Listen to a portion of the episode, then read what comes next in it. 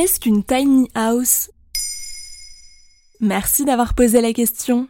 Vous en avez peut-être aperçu dans un jardin, à l'orée d'un bois ou sur un parking en pleine campagne, les tiny houses.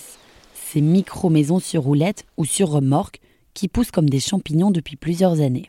Le mouvement des micro-maisons, comme on les appelle en français, est un mouvement social et architectural qui prône le retour à la simplicité volontaire par l'habitation de petits logements.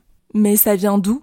Cette révolution aurait vu le jour aux États-Unis dans les années 70. Elle est ensuite popularisée notamment par l'architecte anglo-américaine Sarah Susanka, autrice de l'ouvrage Not So Big House, une maison pas si grande. Plusieurs événements permettraient d'expliquer l'engouement qui va suivre. Au début des années 2000, avec le passage de l'ouragan Katrina aux États-Unis, il a fallu construire vite et en grande quantité. À l'époque, il faut loger les sinistrés le plus vite possible. Les autorités développent des unités d'habitation familiale composées du plus strict minimum. L'autre explication avancée, c'est la crise financière de 2008 outre-Atlantique. Ces Américains, à qui l'on avait offert des crédits hypothécaires impossibles à rembourser, et qui du jour au lendemain ont tout perdu, à savoir leur maison. D'un concept d'urgence va naître alors une nouvelle philosophie de vie. Habiter dans 15 à 20 mètres carrés devient la règle. Oubliez les chambres de bonne sur les toits parisiens, ici le minimalisme est un choix et un privilège même. La première tiny house en France voit le jour en 2013, grâce à Bruno Thierry, charpentier de métier.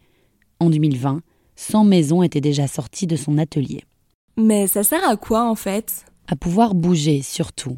La maison peut être facilement déplacée au gré des voyages de son propriétaire et avec la crise du coronavirus, l'envie de quitter les villes pour connaître une vie plus nomade et moins figée se popularise. Cependant, le mouvement des micro-maisons n'est pas à la portée de tous. Dans l'atelier de Bruno Thierry, on facture une maison 60 000 euros. Et comment on fait pour emménager dans une tiny house? Pour franchir le pas, il faut s'y prendre bien à l'avance, tant les entreprises spécialisées dans la construction sont débordées. Ensuite, il faut faire un sacré vide dressing pour se débarrasser de tout ce qui ne rentrera pas dans un 10 ou un 20 mètres carrés. L'autre hic avec la micro-maison, c'est la légalité, ou plutôt l'illégalité, car on ne peut pas s'installer n'importe où. La législation a principalement été pensée pour l'habitat en dur, et outre les questions de sécurité liées à sa construction, il faut aussi répondre à celles que soulève son emplacement, même s'il existe déjà des résidences de tiny house, comme en Bretagne par exemple vers Saint-Brieuc. En septembre 2020, la Fédération de l'habitat réversible a vu le jour. Elle devrait aider à faire avancer le dossier.